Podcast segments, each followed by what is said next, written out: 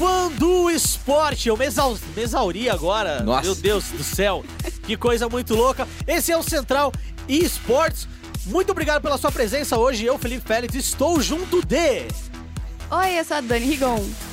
E eu sou o Tia Andrade. É isso aí, gente. Menino Guerra está, ou estava, né? Porque ele tá voltando Tá já, voltando. de Katowice. Katowice, lá na Polônia, que ele tava cobrindo Intel Extreme Masters. E esse é um dos assuntos que você vai encontrar hoje. Começando o nosso programa, a gente vai mostrar pra vocês o que vai rolar. Então, os brasileiros no Major de Dota 2 de Kiev.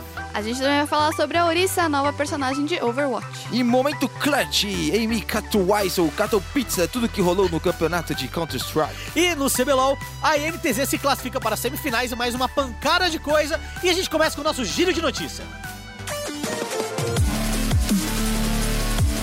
Vai ser o ataque piscina que parece digno de um overtime de uma final. E daí?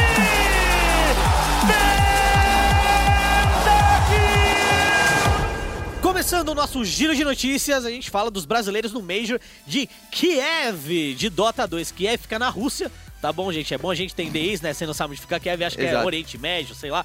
Kiev é na Rússia. Então as equipes brasileiras SGI Sports e Midas Clube Elite receberam um convite direto para qualificatória regional do Major de Kiev. Dani, você que é a nossa Eu especialista de Dota. Essa é a primeira vez que o torneio de Dota 2, realizado pela Valve, um torneio oficial, né, contará com uma classificatória regional exclusiva para América do Sul. O quão importante é isso? Isso é absurdamente importante porque o nosso cenário brasileiro de Dota 2 nunca teve é, algo dessa grandeza, assim. A gente, normalmente nos outros Majors, no International, a gente tinha que competir nos servidores norte-americanos nas qualificatórias da América do Norte. Isso acabava atrapalhando muito por conta do ping e tudo mais. Então, essa qualificatória regional vai garantir uma equipe da América do Sul no Yes. evento principal. Aí, Duas brasileiras já estão na qualificatória Já estão? regional, mas tem mais oito vagas nas qualificatórias abertas É, que isso podem vir equipes da América Latina. de ou seja, países. você que tem equipezinha pode ir indo querer se classificar? É, você- Exatamente. Você tem que ser invitado, né? Não, não, não, não. Você pode jogar É? tudo. Qualificatória aberta. Eita! São oito vagas das qualificatórias abertas para as qualificatórias regionais. Aí, Então, rapaziada. As qualificatórias abertas acontecem essa semana, é, online. E aí as qualificatórias regionais acontecem de 10. ah, não, não.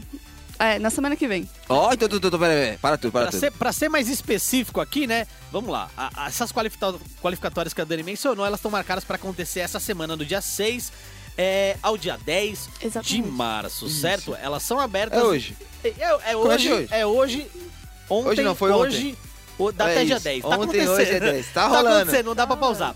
E segundo as regras, uma equipe só poderá jogar em uma região se tiver três dos cinco jogadores morando fisicamente na região. Por quê? A gente sabe Ah, que que tem legal. muito jogador importado, exportado, então você tem que ter pelo menos mais de 50% dos jogadores do time que moram naquela região, que residem naquela região. E isso acontece pra não dar chabu, né, Brasil? Exatamente. Exato. Porque é, a Valve já pensou na possibilidade das equipes norte-americanas tentarem usar a América do Sul como uma entrada mais fácil, assim como é, na Europa também foram divididas as qualificatórias, vai ter a qualificatória da Europa e a qualificatória da comunidade dos Estados Independentes, é, pela primeira vez também, então a, a Valve já cortou a asinha da galera que queria dar uma despertinho. É, meu Brasil cortou a Janjo caído e agora a gente vai pro nosso próximo joguinho.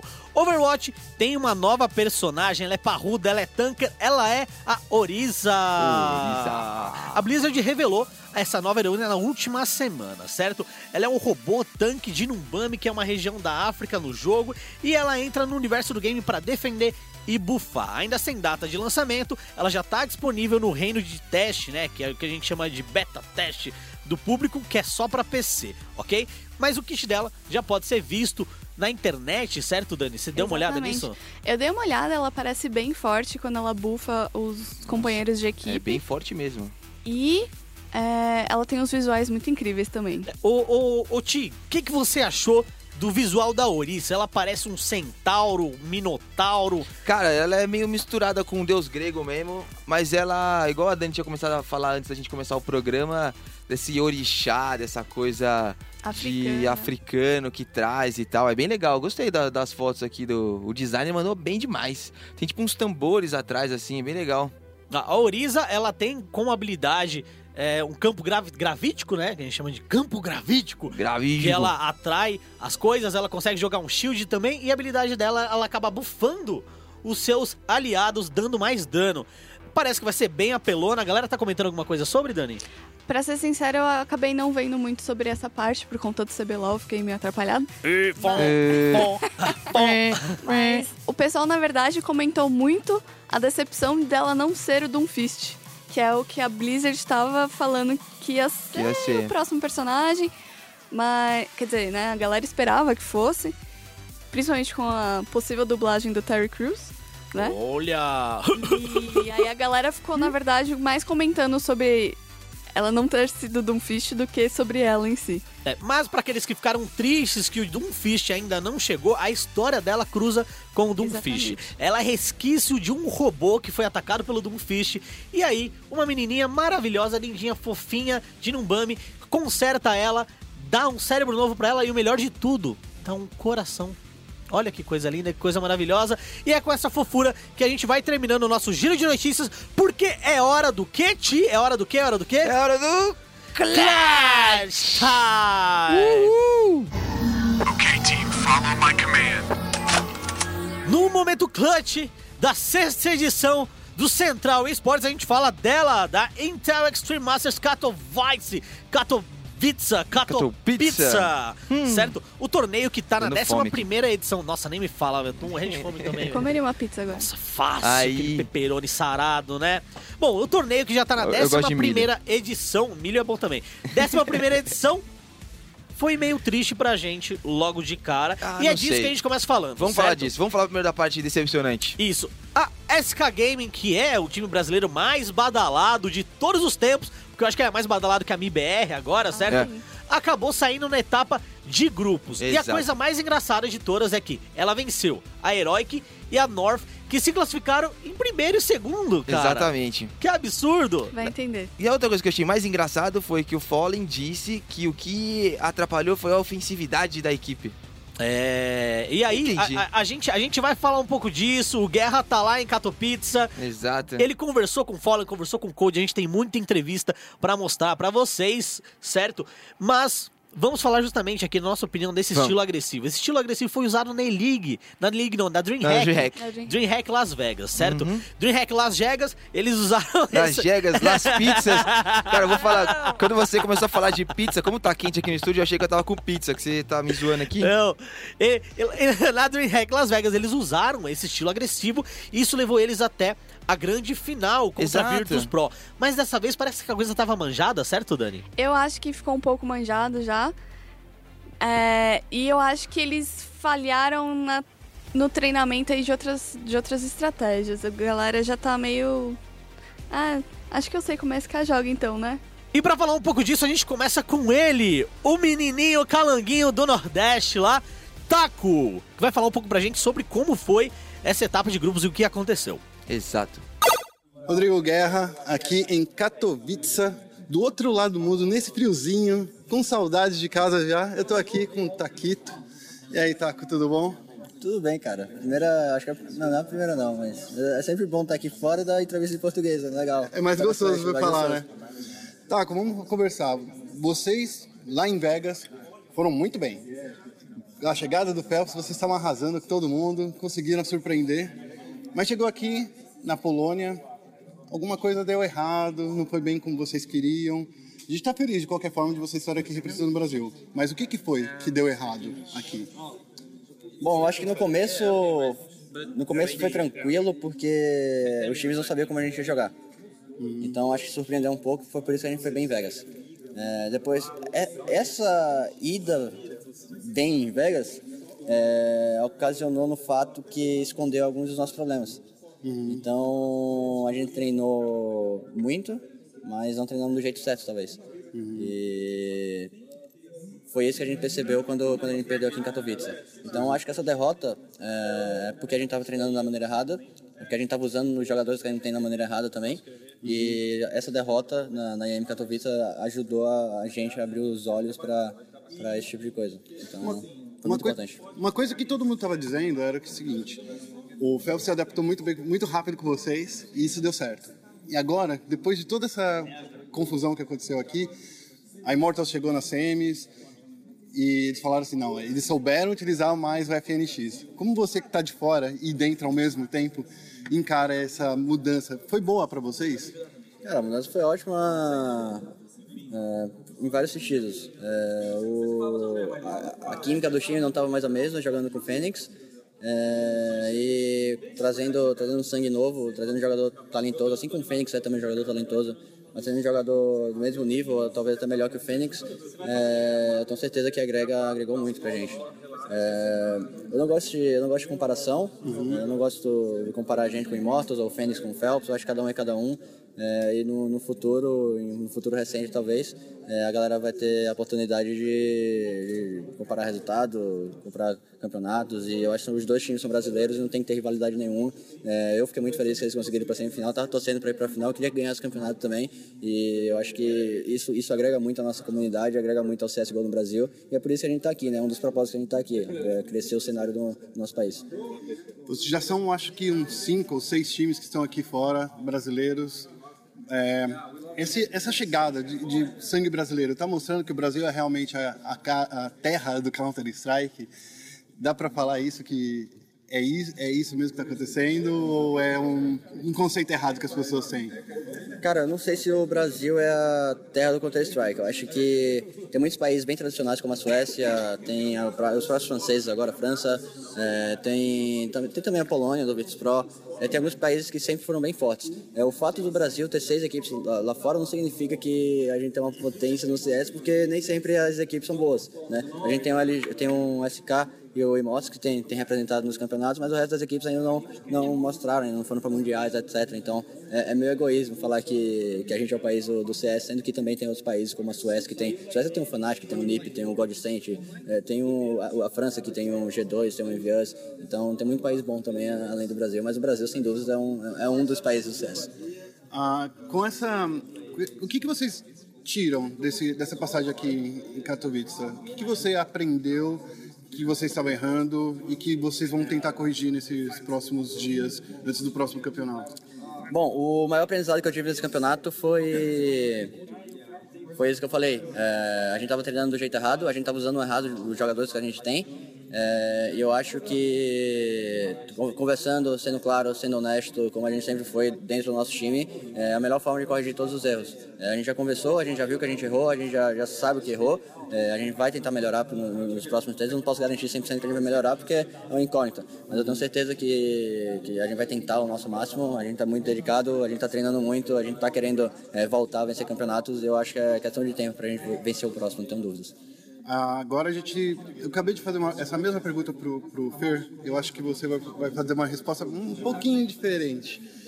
Ah, o Brasil ele está lá, está crescendo, mas ainda precisa muita coisa para ganhar volume, para ganhar é, jogadores, campeonatos. O que, que você acha, vendo daqui de fora, que você já está participando de campeonatos grandes, que falta para o Brasil ter, não precisar ficar enviando jogadores para o resto do mundo para jogar? O que está faltando lá no Brasil? Cara, falta o Brasil nascer de novo, eu acho, velho. É, nosso país, infelizmente, é ridículo em vários pontos. É, isso começa pelo, pelos nossos líderes, né? Isso começa pelos nossos governantes. É, eu acho que a questão política no Brasil é uma questão muito séria e essa questão faz com que nosso país seja atrasado em todos os aspectos, inclusive no esporte eletrônico. É, vocês que estão aqui agora, vocês podem ver como o esporte eletrônico é grande, é, grande aqui na Europa, né? É, como a gente tem fãs, como, como tem imprensa acompanhando, seguindo, é, como, como a galera vem para o estádio assistir o jogo. É, e no Brasil a gente não consegue, não consegue ter essa essa, esse profissionalismo pelas condições que, que o nosso país nos dá. Então a gente não tem sponsors, a gente não tem boas condições, a imprensa não recebe bem para seguir, o, seguir o, o esporte eletrônico, a mentalidade ainda é atrasada, ainda acham que ficar no computador jogando joguinho é coisa de moleque que não tem o que fazer. Então, acho que quando daqui a 100 anos, quando mudar a geração, quando mudar um monte de coisas no Brasil, acho que a gente vai voltar, sei lá, vai voltar a ser um país decente e quem sabe, sei lá, voltar a uma realidade boa, não sei. Cara, muito obrigado por essa entrevista. Foi um prazer. É sempre gostoso falar com vocês, que a gente não tem muita chance de falar com a SK, com a Immortals, com vocês que estão aqui fora. Só queria que você desse um recado agora para a galera aí do, do, Brasil. O que esperar da SK nos próximos tempos? Galera, é, SK no, nos próximos campeonatos vai vir muito mais forte, eu posso garantir para vocês. Estamos é, muito focados, é, o clima tá bom, o ambiente tá bom, todo mundo feliz, todo mundo gostando de jogar um com o outro, é, todo mundo dedicado, todo mundo com fome de voltar a vencer. Então isso é o mais importante. Então vamos treinar muito. É, é questão de tempo para a gente voltar a vencer campeonato. É, a gente não vai colocar essa pressão em nós mesmos para ficar atrás do campeonato. A gente está aqui dando o nosso melhor, independente de qualquer coisa. É, mas eu também queria agradecer para todo mundo que apoiou, todo mundo que mandou mensagem, até quem critica da maneira positiva também. É, vale a pena é, você, ler, você tentar, tentar melhorar, ou às vezes ler e pelo menos entender. É, para a galera que também manda aquelas mensagens mais tóxicas, etc também é normal, eu entendo, às vezes é frustrante, mesmo até para mim, às vezes que, a gente perde o campeonato, eu fico muito triste, tenho vontade de, de, bater em mim mesmo, mas é isso, eu acho que no próximo campeonato a galera pode esperar ficar muito mais forte. Cara, muito obrigado por essa entrevista, cara. Obrigado. É, minha gente, menino Taco explica um pouco do que rolou, mas gente, vamos lá, vamos ser sinceros. Ti, hum. Você que acompanha a SK há um tempo já, já viu alguns jogos em diversos torneios, você acha que o nível deles tá bom comparado a, a, aos torneios que eles jogaram em 2016? Tá abaixo? Muito abaixo? Cara, eu acho que tem uma coisa que para mim ficou muito nítido é que com essa ofensividade, com o jeito que eles estão jogando, que eles mudaram na DreamHack, é, cada um perdeu um pouco o estilo de jogo. Eu acho que isso é o que ficou mais nítido assim. Somente o Taco, ele precisa achar o jeito de jogar dele ele vai muito nas costas ainda, sabe? Tipo, isso é uma coisa que eu senti falta nesse campeonato agora. Olha, eu concordo plenamente e tem um cara que concorda plenamente também com você, certo? A gente entrevistou o Cold, o melhor oh. jogador de CS de 2016 pela HLTV, e ele falou justamente sobre essa coisa de a gente quis jogar pro, pra dupla de Rush, o Fer Isso. e o Phelps, e a gente acabou perdendo nosso estilo. Então, confiram aí a entrevista que a gente fez com o Coldzera. O Guerra da SPN, aqui do lado do Marcelo Coldzera Davi. Cara, primeiro de tudo, prazer da SPN estar falando com você. E mesmo que vocês não tenham ganho, a gente quer dizer que é um prazer ver a SK jogando como sempre. É, minha primeira pergunta vai ser um pouquinho difícil, é o seguinte, vocês foram bastante criticados por não terem ganhado essa partida, não terem passado a fase de grupos aqui. O que, que você acha que aconteceu? É, prazer é todo meu, no começo. Uh, o que aconteceu foi que a gente trocou de jogador e acabamos. O primeiro campeonato a gente jogou foi Las Vegas, então a gente jogou já com ele, tentando jogar mais pro jogo dele do Fer do que o nosso jogo. Então a gente alterou bastante coisa e meio que foi mascarando o jeito que a gente estava jogando não era, não estava legal. Estavam duas pessoas jogando e três pessoas, que era eu, Falinho Fer, eu, Falinho Taco, e a gente estava fazendo o que eles queriam. Uhum. Então a gente meio que estava jogando para eles e a gente se perderam um pouco mais dentro do nosso jogo. Então o que aconteceu nesse campeonato foi que eles jogaram um pouco mais agressivo e eles foram punidos em tudo quanto é lugar. E a gente não conseguiu impor nosso jogo, porque a gente estava tentando jogar para eles. Uhum. E acabou alterando, que é totalmente oposto. O time em si não funcionou como um time, Uh, foi, muitas, uh, foi muita jogada errada individual, uh, foi muito erro também coletivo, que a gente não soube se ajustar na hora e comprometeu nosso, nosso, nossa fase de grupos. Essa chegada do, do Phelps, todo mundo tem falado que na primeira, no, no, no DreamHack de Vegas, todo mundo falou assim, porra, deu certo, Phelps veio aí e ajudou a carregar vocês, mas agora aqui não deu, não deu certo. Essa liga de vocês vai vir quando? No próximo campeonato, talvez? A gente vai alterar o jeito de jogar, a gente vai jogar um pouco mais nosso jogo, que a gente joga mais em conjunto do que tentar muito jogar individual. Uh, a gente foi com a proposta para esse campeonato de jogar mais individual mesmo, tentando fazer o que o Fer e o Phelps estavam com vontade de fazer. Então já não foi legal, a gente não gostou, foi legal o jogo. E no próximo campeonato a gente vai se ajustar mais para jogar como um time mesmo, dominando espaço junto, finalizando junto. Então Uh, o próximo campeonato, essa liga vai ter no próximo campeonato. No próximo campeonato a gente vai estar um pouco mais preparado. Vai saber jogar do jeito correto que a gente sabia jogar antes, que é do jeito que a gente está conseguindo chegar em semifinais e finais. E vamos ver se vai dar uma liga assim. minha última pergunta para você é o seguinte: você é o, campeão, é o melhor jogador do mundo. Todo mundo está adorando ver você nesse, nesse nível que você está. Como é que você chegou nesse ponto? Como é que é estar nesse ponto, como ser reconhecido mundialmente como o melhor jogador de Counter Strike? Como Cara, é isso para você? É bacana porque onde você vai tem meu, muito fã que vai lá, te dá um abraço, pede sua assinatura, pede foto. Eu acho muito legal, o reconhecimento da galera por mim está sendo bacana. Os jogadores também, o reconhecimento dos jogadores está sendo bacana. A maioria dos jogadores vem pedir ajuda de vez em quando, vem falar comigo bastante. E ser o melhor jogador do mundo, pra mim é meio que irrelevante, sério. É irrelevante, Ah, mas é a gente irrelevante. gosta de ter um brasileiro. É, mas ah, meio que aconteceu. Eu nunca cheguei jogando no meu time pensando que eu queria ser o melhor jogador do mundo. Jamais aconteceu isso. Eu sempre falei que eu sempre quis ter o melhor time do mundo, que é o mais importante. Mas aconteceu, sou grato por isso e eu tô bem feliz com isso. Cara, obrigado por essa entrevista curta e rápida. Valeu, e a obrigado. gente se fala num próxima vez que a gente viajar ao redor do mundo. Valeu, obrigado. É, menino Coldzera não gosta de perder. Toda vez que ele perde, ele fica triste. Mas quem E ele também... solta polêmica no Twitter. Só, é, solta polêmica Ele gosta no da Twitter, polêmica mas no é- Twitter. é- é- ah, meu Deus do céu. Aí complica, hein? Ele curte, ele curte. E quem também não gosta de perder Hum. é a Immortals, principalmente agora com o FNX. E Dani, Isso. você acompanhou a etapa de grupos da Immortals, né, Dani? Fala um pouco pra gente como foi essa nova Immortals, muito diferente do- da que a gente viu na primeira semana da Pro League. Exatamente, eles chegaram muito bem, não só nas qualificatórias do, do IEM, né? Que eles é, garantiram a vaga pela qualificatória. Eles chegaram arrasando e surpreendendo na fase de grupos. Eles perderam o primeiro jogo e aí todo mundo ficou, é, então, é, passaram o carnaval, sem treinar, não sei o quê. É, e eles perderam, porém, eles perderam pra quem? pra FaZe. Porém, viraram o jogo, ganharam é, de grandes nomes aí. Eles não estavam nas listas de apostas dos jornalistas. Inclusive, deram com a, com a cara na parede. Nossos Ah, não, mas companheiros. tanto que quando eles chegaram nas quartas de final, todo mundo falou, pô, beleza, foi surpresa, agora vai tomar pau. Aí, de repente, Ganhou. Mas- Ganhou!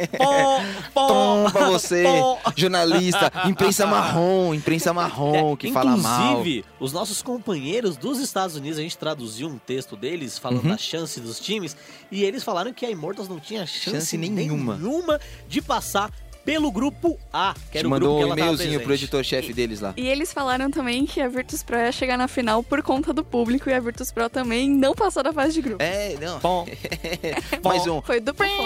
pó. e pra comentar um pouco de como foi a Immortals na Intel Extreme Masters, pra comentar um pouco de como é e como está essa nova Immortals, a gente tem uma entrevista com ele, menino aí, 19 anos, saradinho, sarrando ali no, no CS, Steel. Steel. Rodrigo Guerra da ESPN, eu tô aqui do lado do Steel, monstro da Immortals. E aí, Steel, tudo bom? Tudo tranquilo, tamo aqui, né, cara? Felizão. Steel, a gente tava quase começando a conversar sobre isso, mas e aí, como é que você tá se sentindo agora depois dessa jornada aqui na Polônia? Cara, eu acho que assim, é um sentimento que eu não sei explicar, porque. Enfim, nós chegamos uma semifinal, que era algo novo pra gente em um big tournament. O que é muito legal, mas a sensação que eu tenho é que a gente poderia ter ido mais longe. Então, é uma sensação muito ruim. Porque em outros campeonatos que a gente viera, que a gente veio, a gente vinha, fazia boas partidas, só que no momento que a gente era eliminado, muitas delas a gente, pô, realmente não tivemos chance. Esses caras estavam um degrau acima da gente. Mas dessa vez não é o que eu sinto. Dessa vez o que eu sinto é que dava pra gente ter chego na final. Então é um sentimento que assim, eu não, sei o que, como falar em palavras. Feliz? Tô feliz. Satisfeito? Talvez, mas eu não sei, entendeu? É um sentimento estranho. Muita gente meio, meio que desacreditou, principalmente da imprensa internacional, que não conhecia vocês direito, meio que desacreditou vocês, vocês vieram meio que como underdogs. Como é que você responde isso, depois de chegar numa semifinal, num torneio do porte que é a IEM, como é que você responde essa galera? Cara, pra ser sincero, velho, se tem algo que eu realmente não me importa nem um pouco, é a opinião, tipo assim, de desses analistas que a gente é underdog, esse tipo de coisa. Na verdade, eu nem costumo ler sobre isso, mas eu acho que isso é um ponto que nos favorece. Sendo underdog, resumindo, a gente é o time que vem sem pressão nenhuma. Então, o time que tá pressão é o favorito. Então, eu acho que isso só nos ajuda. E, cara, sobre calar a boca, entre aspas, deles, não sei, cara. Não sei, realmente é algo que não importa pra mim. Eu estou satisfeito e isso é o suficiente. Sobre o que os analistas acham do nosso time, não importa muito. E agora vocês venceram esse venceram um, um, eu acho que o maior o maior de todos os desafios que era provar que vocês realmente estão aqui há dois anos, estão literalmente dando sangue pra, pelo Counter Strike. Para os fãs brasileiros, o que, que você tem a dizer para eles? Cara, eu acho que assim, eu tenho muito a agradecer aos fãs brasileiros, porque realmente eles sempre nos apoiaram bastante, mas, cara, não vou mentir pra você, tem hora que é chato, viu, velho? Se a gente pegar o exemplo do SK que aconteceu esse torneio agora, cara, pô, os caras são lendas, os caras trouxeram dois Majors pra gente. Por causa de um campeonato, eu não, não acompanhei, mas eu tenho certeza que o tanto de trash talk que eles receberam por causa desse campeonato foi inacreditável. Então, assim, a comunidade brasileira pode ser excelente, mas se você não tiver a cabeça no lugar certo, ela pode acabar com a sua carreira. Uma das coisas que eu estava até falando com com Boltz, com com En, com Lucas, é a entrada do, do FNX meio que deu um gás para vocês. Foi uma coisa assim é perceptível. Vocês aumentaram de nível muito rapidamente. A entrada dele, o que que trouxe, na sua opinião, pro time? É que assim, querendo ou não, mudar lines, troca de time, é bom e não é que assim, na teoria nunca é bom, né? Porque você tá precisando trocar um jogador, é triste, você perde um amigo e etc, mas sempre que você troca um jogador, querendo ou não, a motivação é outra. É sempre uma pessoa com uma dedicação diferente, ele sempre traz mais vontade pro time. E o que ele trouxe, cara, foi. Todo mundo sabe que há experiência, velho. Nesses campeonatos grandes a gente precisa de um cara como ele, porque ele traz a tranquilidade nas grandes partidas. Então talvez esse foi uma grande chave para a gente ter conseguido chegar nessa semifinal. A experiência que ele nos trouxe, a calma nos grandes jogos. E eu acho que isso foi um dos principais fatores para a gente ter conseguido chegar. Esse dedo no gatilho que você que a gente sempre fala assim, quando a gente fica meio nervoso, quando a gente aperta um pouquinho demais o mouse na hora que que tá na, no clutch time. Essa é a calma que ele trouxe para vocês de respira fundo, vai em frente, é isso? Ah, é, é mais ou menos isso. É que assim, eu digo, durante os jogos chega uma hora que às vezes algumas calls, que seria uma puxar uma tática, pode ser que saia num desespero, sai meio sem pensar, ela não faz muito sentido seguir na ordem das táticas que ocorreram antes. Então assim, pelo fato dele ser um pouquinho mais experiente, ele tem mais a cabeça no lugar nessas horas. Então ele pensa com mais clareza sobre o que fazer nesse tipo de jogo. Então isso é a parte, não é nem questão de não tremer ou mandar mais, é mais essa calma mesmo, ter a cabeça no lugar na hora certa. Steel, uma coisa que eh, me passou pela cabeça agora. A gente vê muitos times eh, que têm treinadores, eh, que é analistas de jogadas. Essa, essa, esse, esse staff, a Immortals conta com staff dessa forma para ajudar vocês a elaborar táticas. Como é que Sim. é que funciona dentro do time? É, no nosso caso, a gente tem um coach, que é o Zac, e basicamente é isso que você falou. Ele nos ajuda como? Coisas novas para o time, coisas novas. Ele traz, por exemplo, pistol rounds, uma tática ou outra, uma execução para um bomb, uma execução para outro bomb, uma split. E também, além disso, o que ele traz é uma forma de um anti-stretch com o nosso oponente. Então, ele, antes de jogos, ele fala: esse time tem tendências a fazer isso. Quando acontecer isso, a chance de acontecer tal coisa é isso, por exemplo, caiu uma smoke em tal lugar, a chance de ser tal tática é isso. Então estejam preparados para isso e façam isso para conseguir dar um counter. Então é basicamente isso que ele faz. Ele nos traz novas táticas, ele nos traz formas de anular o nosso oponente. E agora, vamos mudar um pouquinho de assunto, falar um pouco da vida. Qual é a melhor coisa de morar aqui fora, na sua opinião? Depois de dois anos aqui, já. Qual a melhor coisa que, que é morar aqui fora? Cara, a sensação que eu tenho morando lá nos Estados Unidos é que as coisas funcionam. Infelizmente, o Brasil está realmente muito atrás nesse quesito. Se você precisa, por exemplo, ir num médico, lá você sabe que vai ser atendido na hora que você deve ser atendido. Você precisa, por exemplo, de um mouse. Você não precisa gastar 500 reais, você gasta 50 dólares. Você precisa comer. Você não vai no McDonald's e gasta 30 reais, você gasta 6 dólares. Então, cara, infelizmente o Brasil está anos-luz atrás dos Estados Unidos nesse quesito. velho. Lá eu tenho a sensação que o governo está cuidando de mim, diferente de como morar no Brasil. E é a pior coisa de morar longe de casa. Ah, sem dúvida é ficar longe da família, cara, sem dúvida. Querendo ou não, por exemplo, apesar de toda essa qualidade de vida, o Brasil ainda é o meu país. Se eu tiver que parar de jogar CS um dia, eu vou morar no Brasil. Legal, cara. Muito obrigado pela essa entrevista. A gente está super feliz de ver vocês mais uma vez representando a gente aqui fora. Cara, muito obrigado, cara. Eu também tô muito feliz, velho. Valeu, valeu. Valeu, velho. Tá aí, Steel, um dos jovens talentos do CS brasileiro, e essa não é a primeira experiência dele lá fora. O Steel também fazia parte do time da Luminosity Gaming, e aí depois ele voltou pro Brasil, acabou indo pra Games Academy, né? Trocando com, com o Taco e com o FNX, e agora eles estão na Immortals, ele tá jogando na Ele é o mais Immortals. novo, né? Do. Ele é o mais do torneio. novo, ele é o mais novo, Né? ele é o mais novo. O, o Lucas e o Henrique tem 21, o Boltz eu acho que tem um pouco mais de, de 22. 22, é. O FNX deve ter uns 24, 25. Ele é o mais novo.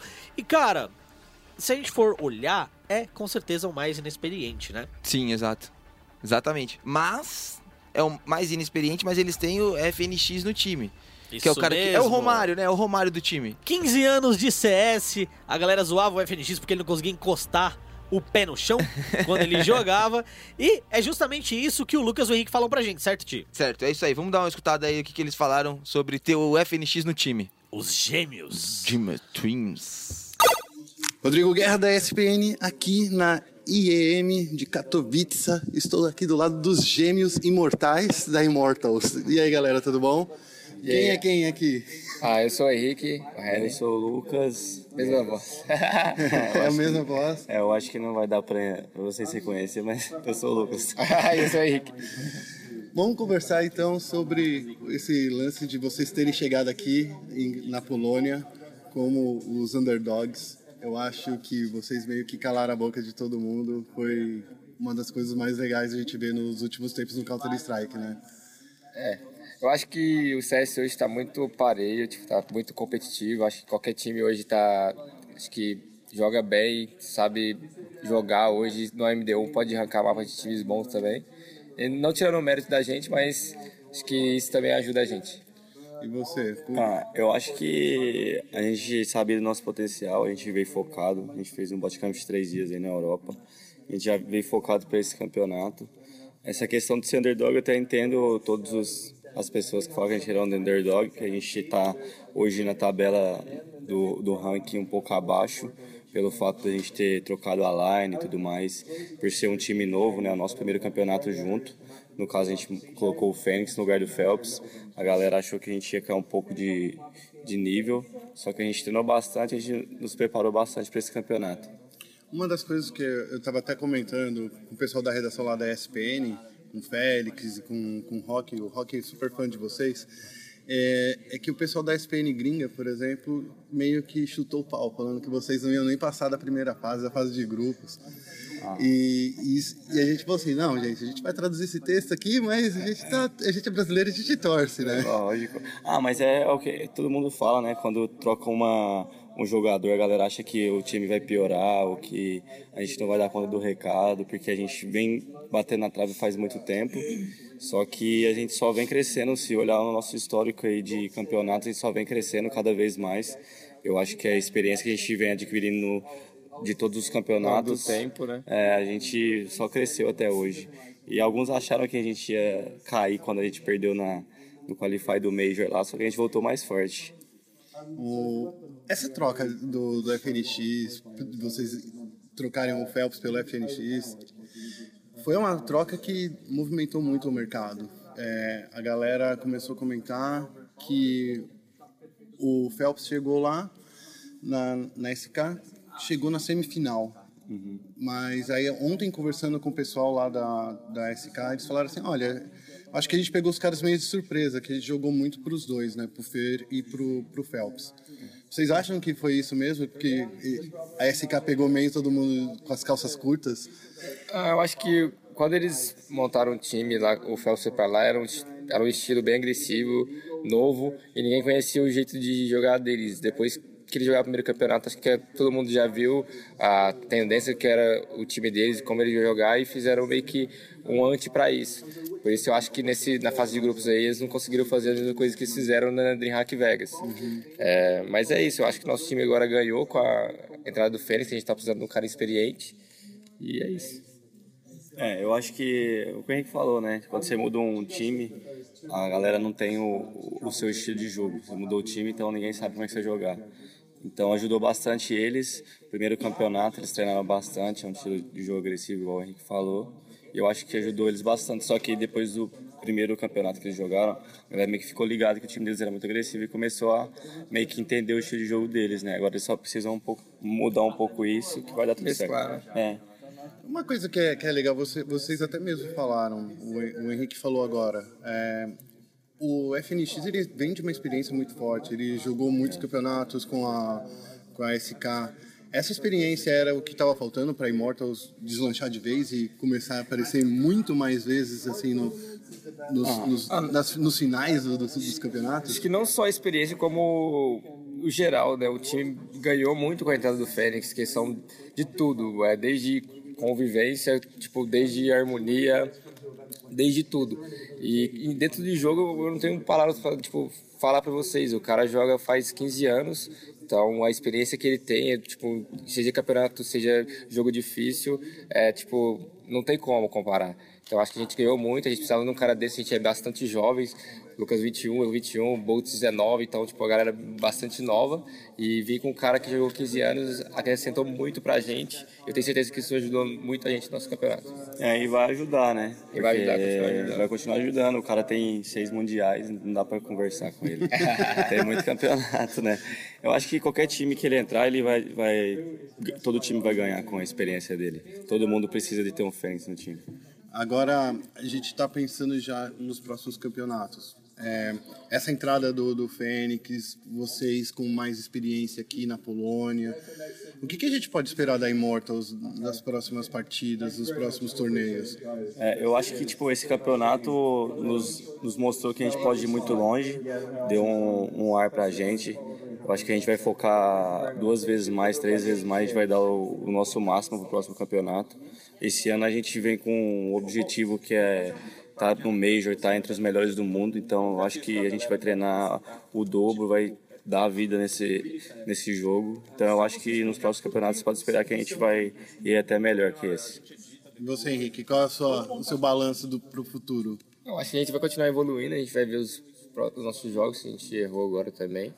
E eu acho que a gente só tem a crescer, só tende a crescer nesse futuro. E vai continuar evoluindo e como time crescendo também. Minha, minha última pergunta para vocês dois, para não tomar muito tempo de vocês, porque já tem gente olhando feio para mim aqui, é o seguinte: a, a Immortals era, é o segundo time do coração dos brasileiros. É, vocês estão aqui já faz bastante tempo. O que, que foi de bom para cada um de vocês mudar aqui para o exterior? Vocês estão lá nos Estados Unidos. O que, que vocês aprenderam nesse meio tempo e o que, que vocês acham que dá para trazer para o Brasil de volta com essa experiência que vocês tiveram? Ah, eu acho que a organização do, do, de tudo nos Estados Unidos, acho que os times também são mais fortes, querendo ou não, porque a, o NA é muito grande e eu acho que questão de diferença do Brasil para os Estados Unidos que a gente aprendeu, eu acho que é a organização como time, que é uma coisa que eu acho que falta no Brasil. E acho que é isso. Mais que o próprio profissionalismo, né?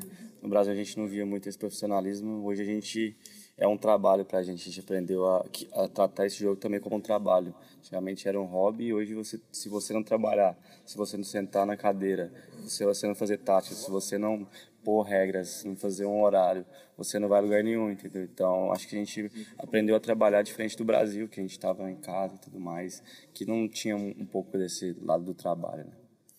Agora, para acabar de verdade, verdadeira, eu queria saber o seguinte: qual é a melhor coisa de morar fora e a pior coisa de morar aqui? é, Ah, a pior coisa é com certeza ficar longe da família, longe dos seus amigos. E a melhor coisa é que você está no seu sonho, você está em busca do seu sonho. Então não tem coisa melhor de você estar fazendo o que você mais gosta e jogando e fazer o seu trabalho e é isso. Não, é, é isso. A pior coisa é ficar longe da família. Também a gente gosta de sair um pouco, né? Então é meio que diferente. mas tá tudo certo. E a melhor coisa é que a gente tá em busca do nosso sonho, né? A gente tá trabalhando, a gente tá, querendo ou não, fazendo nossa, nossa vida ser melhor. Então é isso. Vai rápido. Galera, valeu, obrigado por, por essa entrevista que vocês deram pra gente. Um abraço. Obrigado, hein?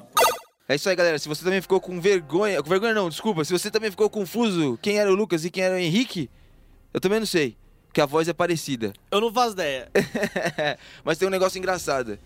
Que o FNX é o Romário da Immortals. Que o cara não treina e joga vagaceta. O FNX é o Romário da Immortals. Muita gente tava chamando ele de Didico nas últimas semanas também.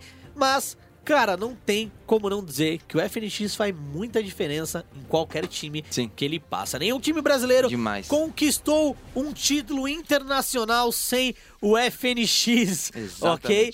Tá aí uma barreira, um mito, uma mi mitologidade, mitologidade aí pra cair. Liberdade poética. É, pra cair esse ano. Mas bom, a IEM acabou com a vitória da Astralis, 3 a 1 em cima da FaZe. A FaZe que foi a grande sensação, é o super time. E agora muitos se questionam se a dinastia dinamarquesa vai começar a reinar no CS. Mas tem uma coisa legal da FaZe. De falar rapidinho antes de terminar. Que o Nicola Nico. Ele. Ninguém teve- gosta dele. Ninguém gosta dele. Eu concordo, ninguém gosta dele. Ninguém gosta. Mas, cara, ele ficou só uma semana. Ele teve uma semana de treino só. Sim, não só o, o Nico, né? A galera da FaZe se juntou ali. Não foi de última hora, né? Mas eles se juntaram, Pô. fizeram um catadão dos melhores jogadores com a mesma nacionalidade. Exato. Ou que se entendiam. E aí, eles juntaram. Inclusive, tem o Kerrigan, que é um ex-jogador da Astralis. Exatamente. Tem o Kyoshima, que eu vou falar a verdade, é um mala.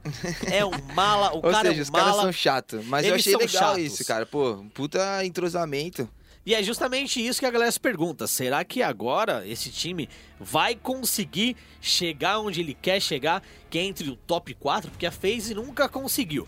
Bom, falando sobre top 4, nesse final de semana a gente teve jogos muito decisivos lá no CBLOL. E é justamente esse o assunto que a gente vai começar agora no Foco Nexus.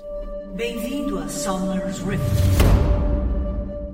E agora é hora de falar dele, do Cebeloiro. Fó, vamos lá, vamos começar aqui. Legendas. Nesse final de semana, muitos confrontos poderiam ditar o Vamos lá, fechamento dos expectativa, playoffs. expectativa, certo? Vamos falar expectativa. é. Era tipo assim, ó. Caraca, cara, este é o final de semana que vai ficar muito longo, que vai ser CBLOL, doido, Brasil. vai decidir quem cai, quem fica, semifinais garantidas, não sei o que, né, né? E quando de repente começou e a gente foi ver e foi um... Foi Pó, pó. Isso mesmo. Por quê? O que aconteceu? A gente vai comentar um pouquinho de todos os jogos. de nada, meu Deus do A gente vai comentar um pouquinho de todos os jogos, mas, mas, mas, a gente vai começar do último jogo pro primeiro da rodada. Tá bom, gente? Olha a complicação. Ó, a gente Você vai quer começar a. CNB e... E a gente vai começar com CNB e Cage, por quê? Que deu sono. Um pouco.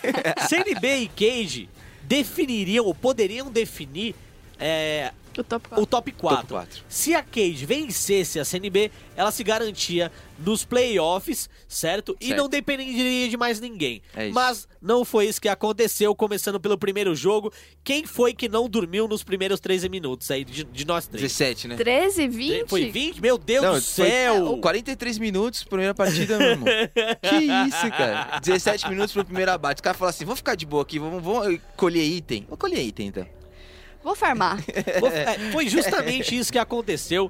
E assim, a gente não pode é, desmerecer o que a Cage fez. É, foi clara a evolução da Cage, ela evoluiu bastante, principalmente em saber o que draftar e como jogar, certo, Dani? Você que tá concordando comigo aí?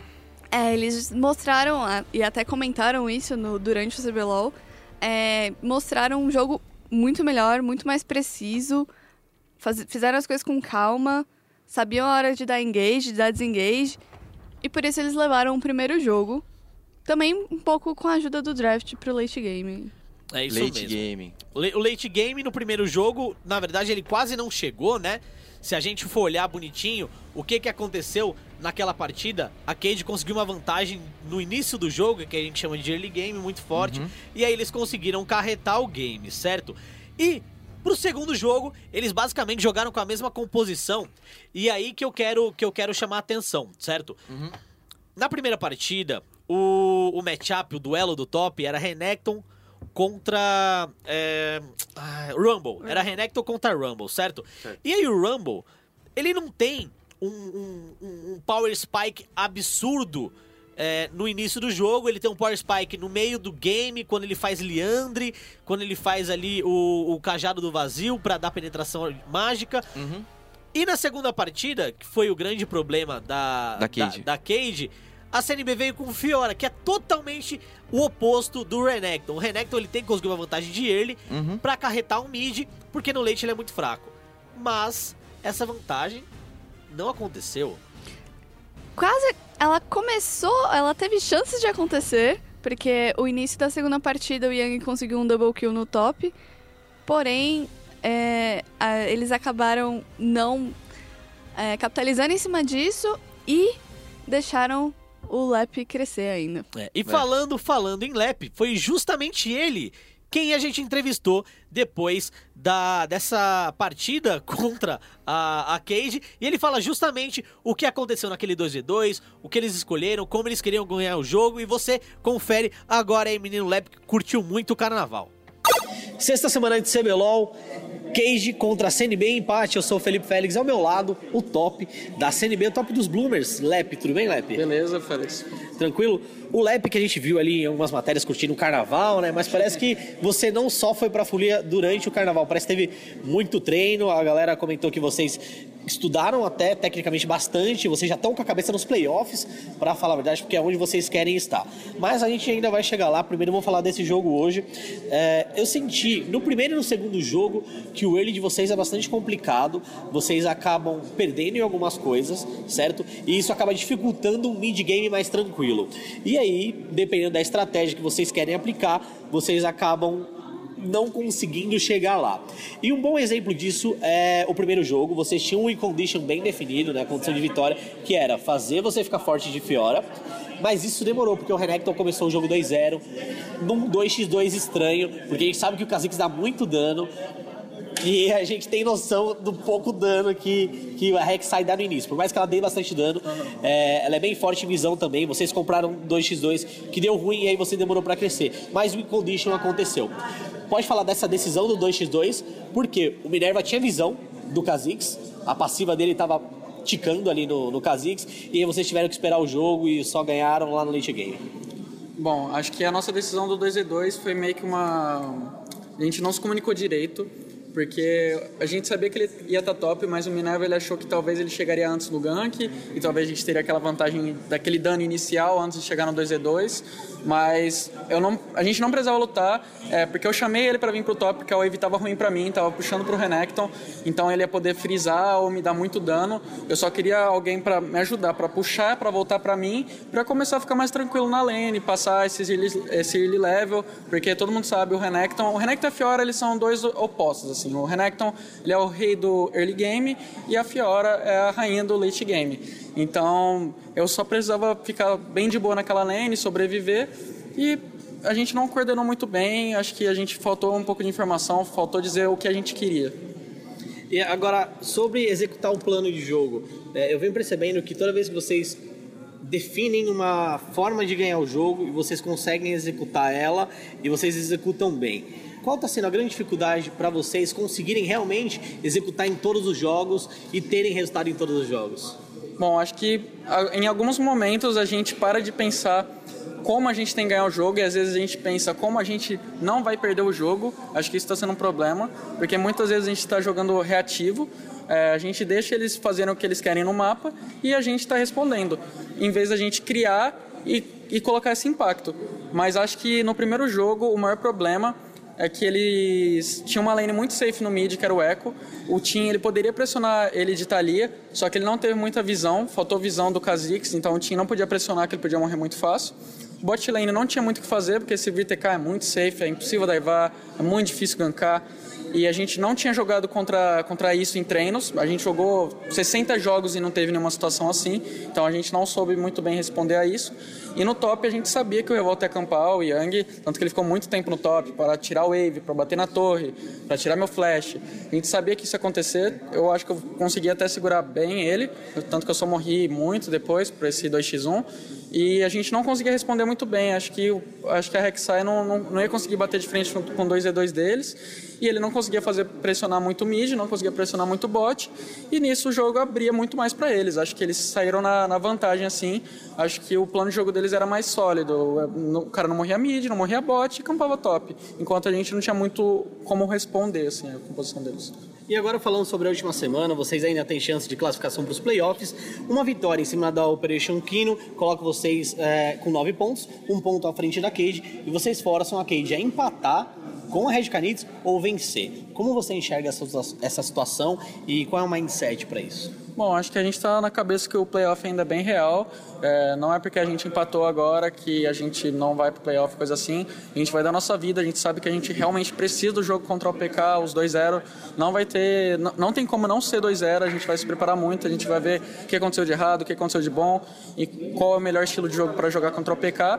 E ter aquela resinha para a Red, né, para eles fazerem a, a, a, tarefa de casa assim e conseguir tirar um, pelo menos um joguinho da Cade, porque eu acho que se eles empatarem é melhor para a gente mesmo se eles empatarem.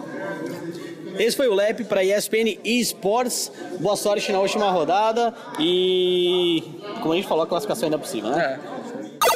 É, minha gente, menino Lep falando sobre como foi jogar esse match de Fiora e a gente tem que apontar aqui um erro crasso que resultou a vitória da CNB, certo, Ti? Certo, o erro do Barão, certo? Erro do Barão, erro do Barão. Erro do Barão. Expliquem pra gente o que ocorreu, porque foi uma zona, foi uma confusão. A gente sabia que o Lep ia splitar e aí a Cade queria fazer o Barão, certo? É isso. Basicamente, a, a Cade arriscou e ficou, ah, acho que a gente, se a gente fizer o Barão, vale a pena essa troca aí. E não valeu, e não porque valeu. O, o Lepe acabou levando a, as torres do bot e ainda solou o Yang. É, ele solou, solou o Yang, Yang. Solé. levou a última torre ali que protegia o, o Nexus né, lá no bot. Uhum. E, cara...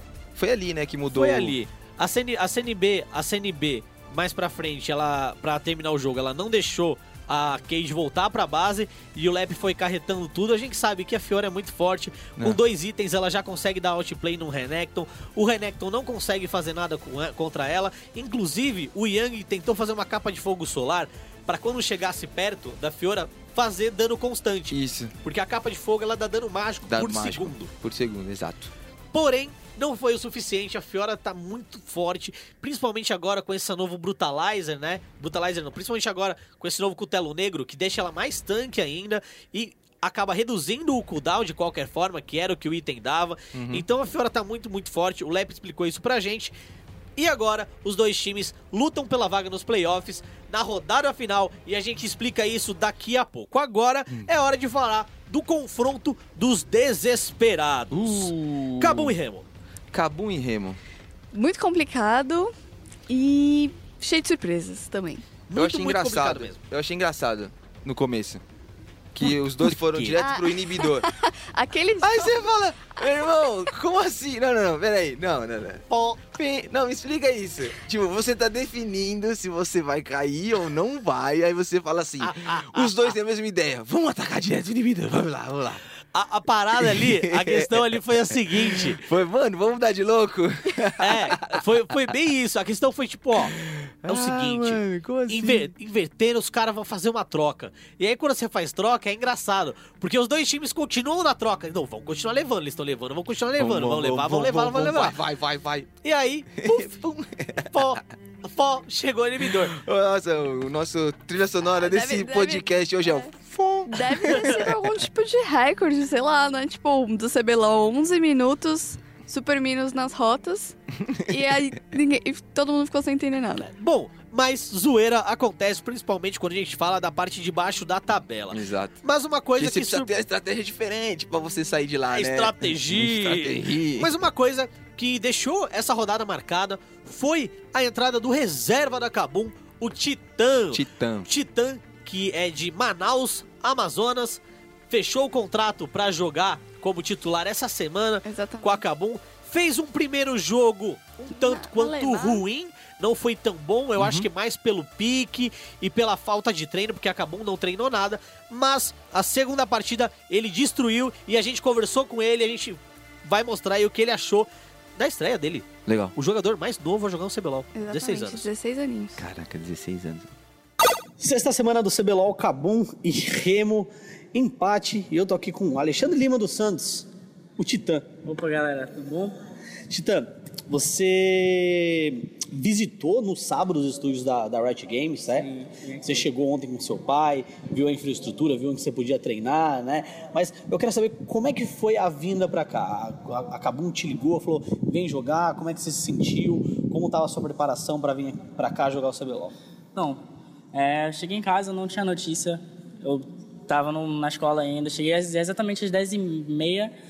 É, cheguei em casa, meu pai não esperou nem eu jogar minha bolsa no chão. Falou: se tem uma, notícia que você precisa viajar agora para Cabum, exatamente de madrugada.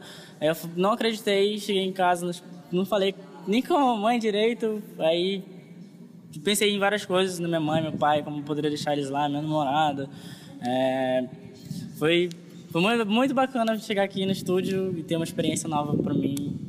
Acho que E eu conversei com com seu pai antes, quando você tava passando entrevista. Tava na bancada, depois você foi Sim. dar entrevista no Dropbox, você foi bem assediado hoje. Eu tava Aham. conversando com seu pai e o seu pai disse que o seu objetivo, e ele tava te ajudando para isso, era ser pro player. Pro player, com certeza. É o que eu escolhi, o que eu amo desde menor. Desde quando você joga o LoL? Desde os 9 anos, desde o beta. Quantos anos você tem? Tenho 17. Já vou ter 16, vou fazer 17 agora de 9 de julho. Na- ah, então você joga faz um tempinho, desde a Sim, primeira season? Isso. E desde aquela Desde época você já queria ser pro player? Ah, não. depo- A partir da Season 3 que eu consegui pegar a challenge e eu descobri meu potencial, meu pai também me apoiando e foi isso. Certo. E falando agora dos jogos, ok? É, quando você sentou na bancada, você colocaram você para jogar de Cassiopeia, como é que você se sentiu? Porque Cassiopeia é um campeão muito imóvel, certo? É, e o controle de grupo dela também não é tão bom antes do level 6, e você teve um problema em controlar a visão nos arredores do mid, e foi por isso que você foi bem gankado. Como é que você se sentiu nessa partida? Cassiopeia eu posso dizer que era meu ponto seguro, mas é mais por noção de jogo que eu não tinha no mid. A minha, minha visão como AD Carry que eu jogava antes era outra, a mid é completamente diferente, a responsabilidade tipo, é maior, você tem que manter as visões certas, tem uma, uma ponto de linha que você tem que passar, ou que pode ficar seguro. É, eu não, eu não peguei bastante informação do Dona Gorn também, no caso no segundo game eu tive bastante, por isso que eu fiquei bastante confiante. É, acho que eu fiquei muito nervoso no primeiro jogo. Não, não tem como negar, porque tá aí com um público enorme, é, gente de todos os lugares, e eu vim de um lugar que, tipo, todo mundo me apoia, jogo no cenário de lá. Nossa, tá, tô invicto a 22 campeonatos seguidos, acho. E é, é isso. E, e aí eu quero saber como é que foi que seus companheiros de time te ajudaram pro segundo jogo? Porque provavelmente você deve ter falado pra eles, pô, não tô me sentindo bem, joguei mal. Como Eu é que acho que o problema de, da maioria dos jogadores né, é não admitir que tá nervoso. Porque quando você diz, você sente o alívio e todos vão lá e vão te acolher, vão te dar a confiança que você precisa e as decisões vão mudar, as comunicações. Então foi o que eu falei. Eu falei que eu tava nervoso, eles me acolheram e fiquei muito melhor pro segundo jogo. E mesmo contra matchup desfavorável, eu tive um empenho bom. É, E como é que você sentiu on fire ali? Você chegou a ficar 4-0 na partida, destruiu bastante com aquela Syndra. Pois é, pelas informações que me passaram, eu consegui puxar bastante meu mid por causa que é pelo fato de ser um eco. E como Syndra, um, um hero de, de bastante potencial. Então, eu puxava meu mid sempre, tentava rotar com o meu time, principalmente com, com os três, com, com os dois, Dona Gorn Aí você conseguiu aqueles abates no bot. Isso, isso. Com, com a informação de que eles iam startar TF antes deles startarem, eu já pegava na minha cabeça, puxava o mid, já tinha a intenção de descer e o dive foi setado várias vezes e acho que peguei três vezes eles no bot side. Foi bastante, acho que foi bastante importante para mim, fiquei forte no jogo e Então a comunicação foi melhor já no segundo jogo. O seu Sim, time como um todo sim. melhorou ao redor de você, certo? Eu acho que é mais por causa, pelo fato de a gente não ter treinado. A gente chegou aqui, eu não treinei, joguei apenas solo quê. Meus resultados foram bons em solo quê, só que solo quê é diferente de jogar em Sim. time. E a semana, pelo que eu fiquei sabendo, vocês vão treinar. Isso, Essa semana você fica em São Paulo, Sim, então? com certeza. Você não volta pro. Não, não você mora no Amazonas? Isso, Manaus. Ah, Manaus, né? É, você não volta pra estudar, você provavelmente vai pegar uma licença da escola e vai passar só uma semana treinando aqui. Quais as expectativas pro jogo final contra a PEN? Porque, cara, você vai enfrentar o Kami. Então, se, se é, for promissor para mim e eu buscar algo melhor do que estar lá, com certeza eu vou fazer supletivo. É, é, pra mim é o que vai valer mais a pena buscar treinar mais, buscar. É, tá aqui é, é inacreditável, velho. Eu não consigo acreditar que eu ainda tô aqui, pisando aqui, olhando pros plays, os plays que eu sempre sonhei em ver, me esperei no BRTT até. E foi gratificante demais estar aqui, velho. Esse foi o Titã pra ESPN Esportes. O moleque tá feliz aqui, tá nervoso porque não, não tem como, né? É, então. Mas acontece, cara. Parabéns, velho. Primeiro Obrigado. jogo. Agradecer a Deus aí. E esse foi o Titã falando aqui pro Central eSports. Lembrando que, pra quem assistiu ali a transmissão ao vivo, né? rolou, rolou. Vazou. Rolou. é, é, vazou não, né? Eles deixam o áudio aberto. deixam o áudio E aí, alguém mandou o quê? O quê? Fala, Ti, pra Vai aí. pra cima dele! Vai pra cima dele!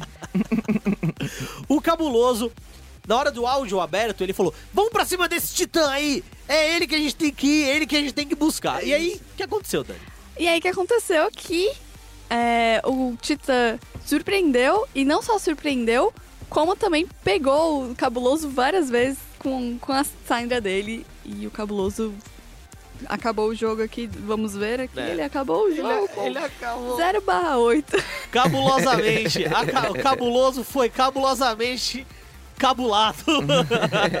E na verdade, essa não foi a única zoeira aí do CBLOL esse final de semana, porque nas, na- nos vídeos antes das partidas, o Yang mandou um, um. O Lep nunca foi melhor do que eu. Mandou o famoso trash, Eita. né? Farpas. E aí acabou solado. É, acontece, né? Mandou um circo de Soled ali pra dentro dele. e o cabuloso também tomou vários circos de Soled do menino Titã. Tomou. Que joga como atirador, nem joga como meio. jogava Como meio, como é. atirador, Mas escolheu a Syndra, acabou jogando muito bem e não só solou o cabuloso inúmeras vezes, como fez muita pressão na rota e deixou o Evrote a ver navios. Uma coisa interessante também que aconteceu no Twitter: a namorada do Evrote sentou a lenha no Forlan, desceu a lenha no time da Remo, que agora se encontra numa situação muito, Muito mas ruim. muito, muito complicada. Eu acho que é um pouco de maturidade, mano. Um pouquinho, né? É um time novo, jogadores novos. É. E também o, o técnico da, da, da Remo comentou no Twitter falando: pô, o erro foi meu no segundo jogo porque eles deixaram o Jace aberto e aí eu quis usar o Jace, mas não era nosso plano e a culpa foi minha. E foi, talvez.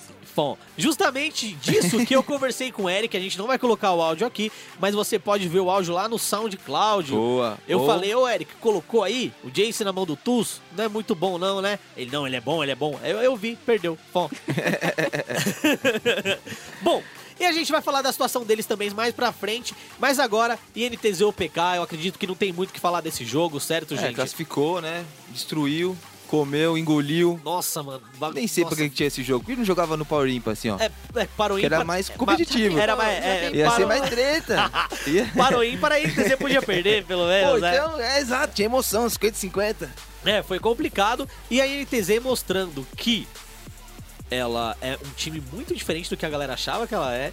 Que ela tem capacidade de jogar com piques muito, muito diferentes. Inclusive, a gente viu um Yorick na partida, cara. Sim, no segundo jogo, a, a OPK falou: ops, o Ael é realmente grave, vamos aí banir cinco tops. Bom, Bom, porque o, o Ael chegou e falou: tá bom então, eu vou jogar de Yorick. jogou de Yorick e destruiu de Yorick. E pra piorar a situação, eles simplesmente usaram o last pick pra pegar o Yorick. Porque o, o, o, o Aoshi, que é o topo da, da Operation Kino, Isso. foi jogar de Nautilus. Nautilus é um campeão imóvel. É, um não, é- campeão... é náutico, né? Ele fica parado, Fica ancorado, parado, fica ali. É náutico. É, bom, é bem Ficou. isso mesmo. E aí ele pegou o Yorick. Basicamente, o match é, você joga o W em cima do Nautilus, joga os zumbizinhos, aperta o R e vai dando dano com Q. E ele solou duas vezes logo de início, se não- foram duas ou uma vez, o, o Aoshi. E daí pra frente, amigão, carretou o game, é Trinity Force, é Black Cleaver, é dano infinito. E eu acho que vale a pena falar também sobre como o Ayel soube utilizar a parede quando ele tava fazendo split push. Porque ele botava a parede lá na- nas entradinhas da selva e o, a, a OPK não conseguia chegar pra parar ele. É bem isso mesmo. E quem fala agora pra gente sobre essa partida e sobre esse pique, inclusive, é ele, Menino Aiel, que comentou comigo nos bastidores que o sonho dele é ser Hokage. CBLOL 2017, primeiro split. É, Eu sou Felipe Félix, essa é a sexta semana e ao meu lado, ele, nosso querido Aiel. Tudo bem, Aiel? E aí, galera, tranquilo? Tô ótimo, mano. Aiel, ah, deixa eu lembrar aqui os campeões que você jogou esse split. Foi a Kali, e Yorick agora, Ilaoi, é, Ilaoi, Zed. Zed. Nautilus. É, eu tô, tô tentando achar um meta dentro do que você tá jogando. É, você acha que essa coisa de tá dentro do meta e fora do meta ao mesmo tempo traz muita vantagem pro seu time? E é por isso que você tá ganhando fãs também? Cara, acredito que sim. Tipo, eu tenho certeza que eu estar pegando piques exóticos faz muita diferença pro time. Porque o que eu enxergo é que cada jogo tem aquele champion especificamente que vai fazer toda a mudança do jogo, tá ligado? E, tipo, nesse caso eu enxerguei o Yorick. Apesar de eu ter morrido bastante, tipo... acho que eu cometi uns erros bem idiotas, assim, que custou a minha vida umas duas ou três vezes. Mas, assim, de resto, meu objetivo era basicamente tancar, se possível tancar, se possível splitar, botar pressão e se possível, tipo, botar pressão na jungle dos caras em tudo, tá ligado? Eu tinha vários, eu tinha vários, várias funções no jogo. E é isso que eu gosto, tá ligado? Porque, tipo, quando eu, eu tenho essa versatilidade nos piques, eu posso, posso saber o que eu tenho que fazer no jogo, sabe? Tipo, Você eu enxerga. escolho. Eu, eu sinto que você enxerga o jogo e gosta de jogar como se o jogo tivesse vários minigames. É, exatamente, e, e mano. você gosta disso. É isso, você gosta de ter esses minigames, você pensa no jogo com vários minigames e aí você pega campeões que podem fazer esse minigame. É, exatamente, isso? exatamente. E uma coisa, você mencionou que você errou bastante hoje, mas você também errou tudo que você errou hoje nos seus jogos de Yorick que eu acompanhei durante as últimas semanas. Inclusive, teve um jogo que você ganhou no backdoor, dando TP na, no Sim, inibidor dos é. caras, e eu acompanhei esse jogo. E no mesmo jogo você fez é, o Black Cleaver o Telo Negro e a Trinity Force. E por que essa build? Porque assim, se a gente for olhar, ah, os dois são feitos com fago e sobrepõe ali uma Sim. habilidade que o item te dá. Sim. E você fica um pouco papel se você faz os dois, certo? Sim.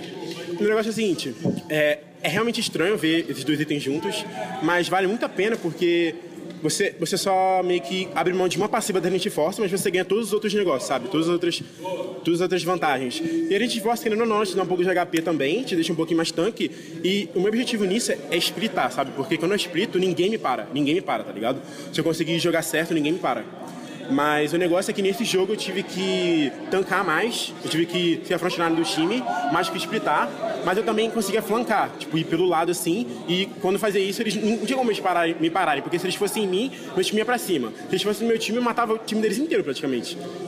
Porque eu tenho a minha ultimate, que é aquela lá, a mulherzona que dá dano pra porra. Isso, a donzela, né? É, que dá muito dano. Isso, e até por isso vocês conseguiram fazer o Barão é, nessa segunda partida de uma maneira bem rápida. Sim. É, Aiel, com essa vitória vocês chegam a 13 pontos, ok?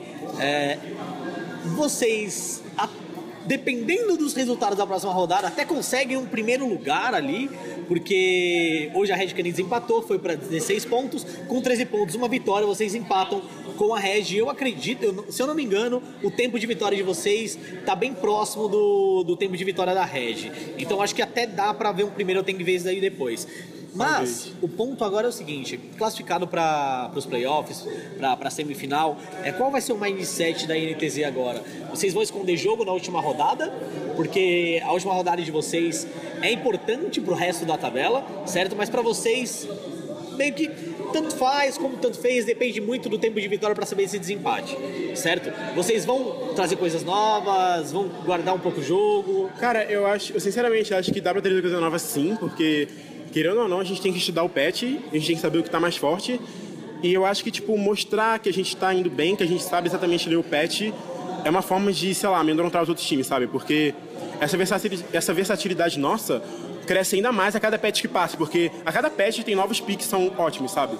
Então, eu acho que é bom a gente mostrar, porque isso, isso faz com que a pessoa nunca saiba o que esperar da gente, sabe? Você acha que essa versatilidade pode amedron- amedrontar outros times em MD3, em MD5, por com exemplo? certeza, com certeza.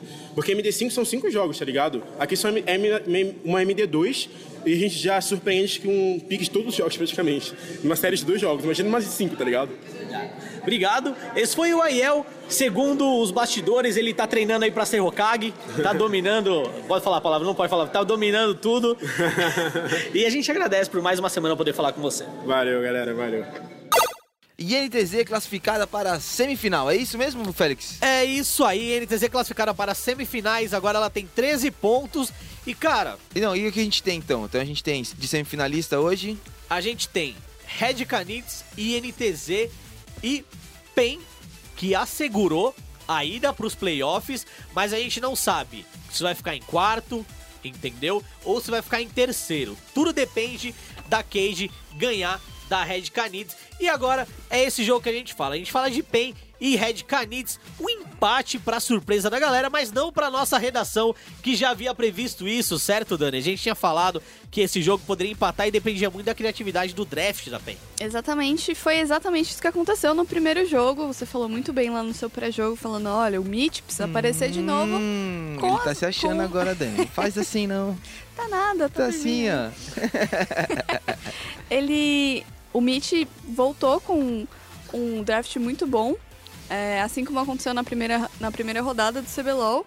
E a PEN conseguiu levar o primeiro jogo, tirou a invencibilidade da Red Canids. E a Red Canids agora não vai ser o primeiro time a terminar o CBLOL invicto. Aliás, é, meu na querido. fase de grupos, né? Não vai ser o primeiro time a fazer um flawless victory, um perfect na etapa de grupos. Aurelion Sol, que é um Ah, mas dos só campeões 100%, né? das- Não- não perdeu? na- mano, perdeu, perdeu, perdeu um jogo, partida. é, perdeu uma partida ali É. individual, né? Mas conta como derrota porque não venceu. Bom, é, Aurelion Sol, que é um dos campeões assinatura do Talkers, eles foram muito surpreendidos quando eles escolhe, quando a PEN escolheu o, o Aurelion Sol. E quem fala um pouco disso pra gente é o jogador da PEN, o suporte da PEN, o Lupe. Sexta semana de CBLOL, PEN contra Red Canids, empate. Eu sou Felipe Santana Félix, ao meu lado, Lupe, suporte da PEN. Tudo bem, Lupe? Tudo ótimo.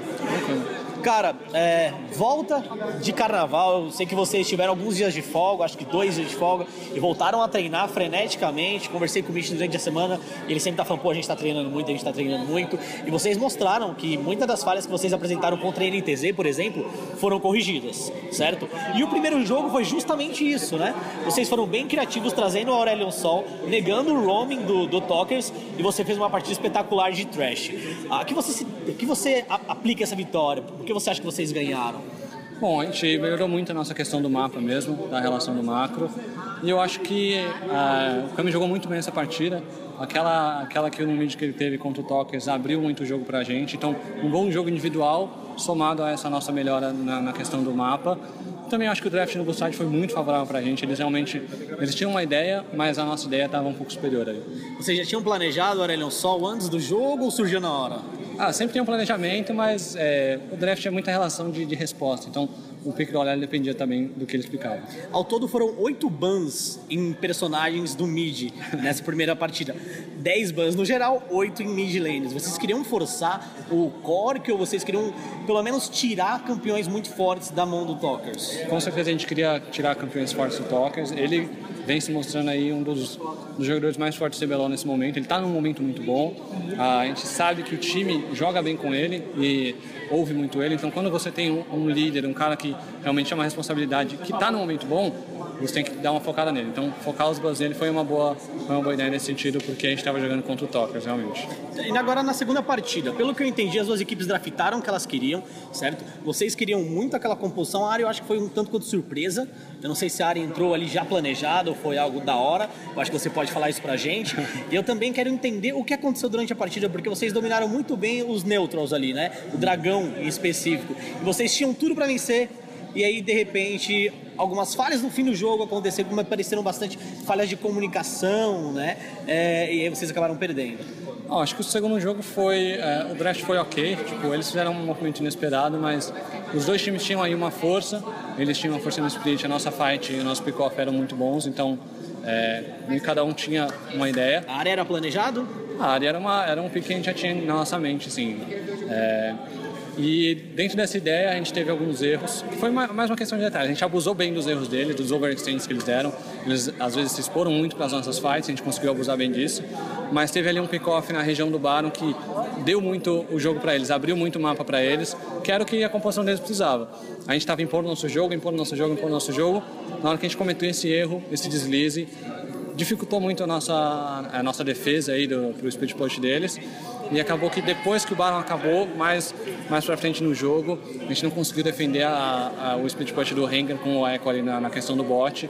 E aquele inibidor ter morrido, ter caído, é, abriu muito o jogo pra eles, deu o que eles queriam. Com esse empate, vocês fazem um ponto, vão para 11 pontos na, na tabela e já estão classificados, né? O próximo jogo é CNB e Cage. No momento a gente não sabe quem vai ganhar, mas se alguém vai ganhar, dificulta muito a chance do outro fazer 11 pontos. E se empatarem, só a, a Cage consegue chegar a 11 pontos. Então, pelo menos o quarto lugar vocês já garantiram. É como você sente agora é pensar no próximo jogo ou pensar mais nas semifinais, não mostrar nada novo? Bom, é, o jogo contra a Brave ainda é muito importante. As posições né, dentro da dos playoffs são muito importantes. Então, ter um adversário que a gente gosta de jogar contra é muito bom pra gente. Então, ter a vitória contra a Brave é, é muito valioso pra gente. A gente não pode só ignorar o jogo, esse jogo da próxima semana. Mas tem um foco assim para os playoffs de preparação. Já, os times já começam a criar certas estratégias diferentes que podem ser usadas numa melhor de três, uma melhor de cinco, para evidentemente tipo, abusar da questão de ser uma série, então tirar um joguinho, tirar é, abusar da- das fraquezas de um outro time. Então acho que essa semana já vai ter um treino um pouquinho diferenciado sim. Tá, e eu sei que é difícil responder agora, mas se for enfrentar alguém nos playoffs, tá, você prefere enfrentar Red Canids, Cage NTZ ou quem sabe uma CNB? Eu não dou preferência para ninguém. É, eu acho que todos eles têm, assim, a gente teria bom, um bom motivo para ganhar. A gente conhece bem os três times, os quatro, é, mas realmente eu não tenho, eu não tenho como te falar uma preferência, assim. Eu acho que qualquer um deles a gente respeita e, e sabe jogar contra no mesmo nível. Beleza, muito obrigado, Lupe. Esse foi o Lupe para ESPN eSports na sexta semana do CBLOL. Esse foi o Lupe falando de como eles surpreenderam a equipe da Red Canids, falando o quão bom é vencer novamente, mostraram um bom jogo, como ele tá feliz. Não sei se ele tá muito feliz não, porque ele sempre dá entrevista igualzinho, ele É, não não muito muda sorriso, muito, né? é, exato. Mas a PEN não só venceu o primeiro jogo, como dominou o segundo jogo também. Mas aí rolou uma coisa que a gente não entendeu, porque o robô tava muito atrás do jogo inteiro. O robô jogou muito, Muito mal. mal. de eco. Ele é muito bom em campeões tankers. Por exemplo, antes de jogar contra a PEN, ele já tinha feito cinco jogos de Maokai, dois jogos de Shen e um jogo de Pop e um de Renekton. Certo? E aí na primeira partida foi de Renekton, não deu muito certo. Na segunda, ele lançou o Echo. E aí o Echo era justamente pra fazer split push e a coisa não deu certo e daí gringolou. Então, na verdade, ficou muito claro no draft da, da Red que era um draft muito combinado deles. Porque trouxeram os Ziggs pro BRTT e o Tankente pro Jude. É, foram boas escolhas é, para ajudar a evitar de levarem a de levar tanta torre. Mas eles ficaram um pouco apagados durante o jogo, na real. Bastante apagados. Essa composição da, do time da Red Canids, ele era focado em limpar ondas de Minion e levar torres. A passiva dos Ziggs ajuda muito a levar torre. Você tem uma boa mobilidade com o tanquente. Então a gente viu, toda vez que a PEN tentava fazer um objetivo, a, a, a Red não queria contestar. Ah, não vou contestar, eu vou usar a ult do tanquente pra levar uma torre junto com os Ziggs. E o meu Echo tá fazendo split push. Só que eles não conseguiram coordenar muito bem isso. Isso não é um 1-3-1, é muito mais um split com Echo do que um 3-1. Eles não souberam coordenar isso e aí a gente viu uma falha da Red Canids que a gente não imaginou que existia, né? Que é uma falha de comunicação. Uhum. Muitas vezes ia acontecer uma luta, ao invés do robô ficar no top com o Echo splitando e levando as torres, porque ele já tava de perdição de lixo, ele voltava pra lutar. E aí o jogo. Mas ele voltava pra lutar porque é uma comunicação chamando ele ou porque ele achava que ele precisava ajudar? Aí é a grande questão. A gente não sabe ao certo o que aconteceu. Pelas conversas que a gente teve ali, pelo pouco que a gente conseguiu descobrir, era um meio termo. Hum. Uns, uns falavam pra ele ficar, outros falavam, falavam para ele vir, entendeu? Uhum. E aí ele acabava decidindo isso e ele acabava indo quando ele não deveria ir. Ele É. deveria jogar muito parecido com o, o Kami jogou de Echo, como o Takeshi jogou de Echo nessa mesma rodada também. E ele não soube colocar o pique pra fazer a função dele É, na faltou personalidade, contra- né, cara? E Ele contra também, coisa. como ele foi muito é, eliminado nas, nas. Enquanto ele tava tentando fazer split push, inclusive vários erros de não usar o, o cinturão dele na, na hora que ele. Pro- Proto Exatamente. cinturão!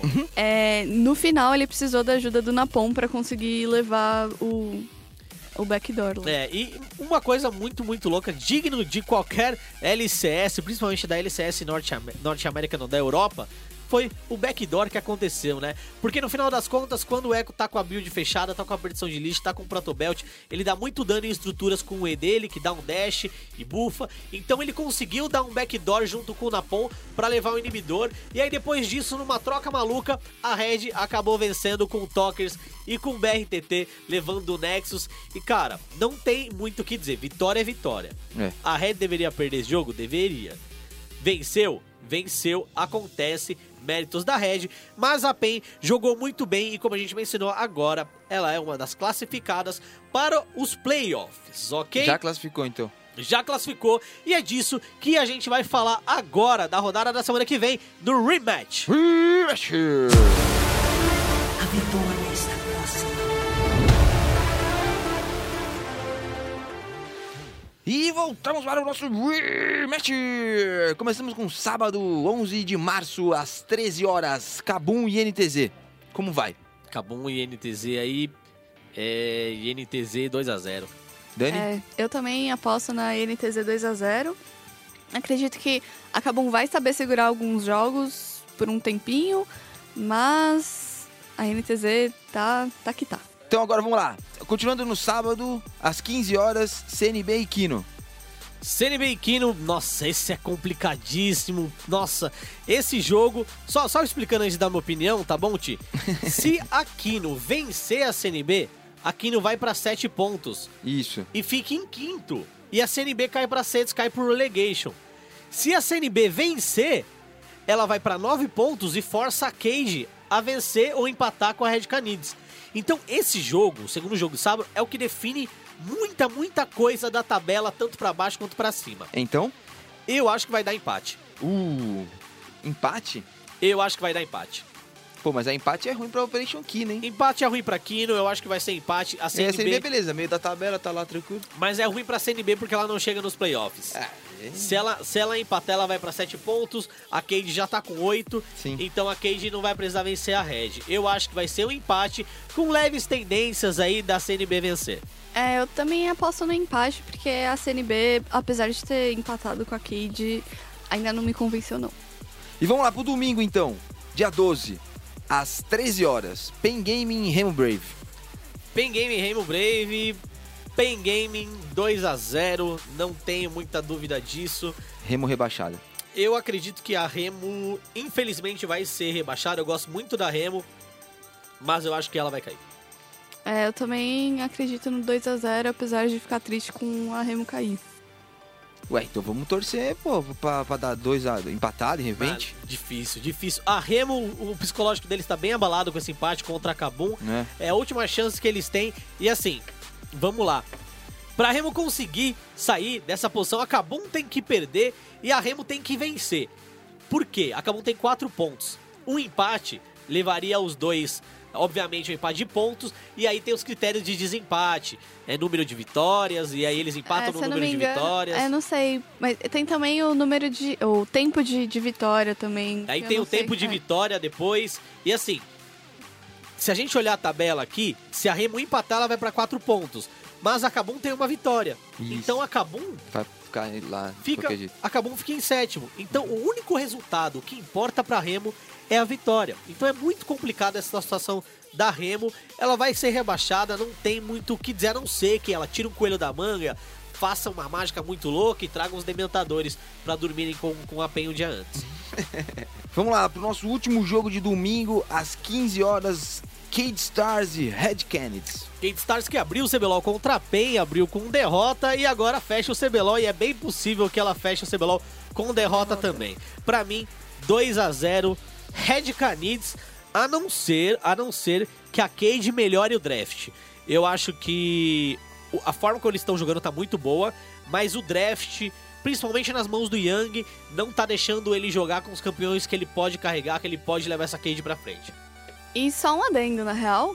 é, eu também acho que a Red Canids ganha, porém, se a Cade ganhar e a INTZ ganhar, a INTZ empata com a Red e no critério de desempate de tempo de, de terminar o jogo, a INTZ fica na frente. Vixe, moleque! Informações inside the Então tem line. muita coisa a ser jogada aí. Inclusive, gente, estão falando que o Yoda vai jogar essa última rodada do CBLOL, É hein? É pom, Eita. pom, pom. Então, a gente tem que ficar aí de prontidão. Por quê? Se, se a INTZ ganhar, e a gente vai saber isso no sábado, certo? Certo. Se a INTZ ganhar no sábado, eu acho que o Yoda não joga no domingo. Se a INTZ empatar, ou sei lá, perder pra Kabum, eu acho que o Yoda joga no domingo e aí vai ser o semiloira da zoeira, moleque. Ele tá lá só pra fazer isso, né? É isso mesmo. O Iodinha não tá lá pra zoar, obviamente, né? Mas também pra aprender muito. O Yoda, ele entrou na CNB, nunca teve um técnico, ninguém pra ajudar ele com essa palavra do momento, macro, micro, todo mundo fala e tal. E agora, na Red Canids, ele tá tendo Talkers e o Kivus pra ajudar ele em toda essa parte de games que não envolve só a lane, ok? Ok, ok. Meus queridos, a gente vai terminando o Central Esports por aqui. Temos algum recadinho essa semana? Como é que estamos hoje de recadinhos, Ti? Pô, a gente pode. Porque semana passada a gente falou dos programas, né? A gente Exato. falou da nossa estreia, o matchmaking que vai ao ar toda sexta-feira, falando sobre esportes, e o multiplayer que vai ao ar toda quinta. E no sábado tem o Arena Esportes falando sobre esportes internacionalmente, ok? O recadinho principal agora é. Se é esportes, tá na ESPN. Eita, se é esportes, tá na ESPN e esportes é esporte. Essa é uma surpresa que a gente tá preparando pra essa semana. Então fiquem ligados, Ligados. na nossa programação nas redes sociais e também, quem sabe aí, nos ônibus. Exato, no Ô, metrô? louco, ô louco. Ô louco, fica esperto. Se ligeiro que nós pega você na rua. É isso aí. Dani, você tem algum recadinho? Quer passar suas redes sociais? Vamos nos despedindo. Bom, lembrando que todos os áudios estarão no SoundCloud e junto do podcast, também com matérias no site. E vocês podem me seguir no Twitter, no arroba DaniChan com X, underline. Também aceitamos sugestões, críticas e perguntas para os jogadores no próximo CBLOL, quem quiser ir. Dani Chan, que é nossa especialista em MOBAs, amo LOLzinho, adora um Dotinha também, mais recentemente comprou um Play 4, né, Tô Dani? jogando Horizon, gente. Olha que delícia. e se você quiser seguir a gente nas redes sociais, lá no Twitter, arroba ESPN Esports BR, BR de Brasil, erro, erro, e de zoeira, ok? Arroba ESPN Esports BR e no Facebook também, ESPN Esports BR. Se você quiser me seguir lá no Twitter, arroba Feofélix, é nós falando várias baboseiras junto com Dani Chan, certo, Daninha? Sim, várias fotos de gatinho. Uh, e a gente fica por aqui até semana que vem. Até!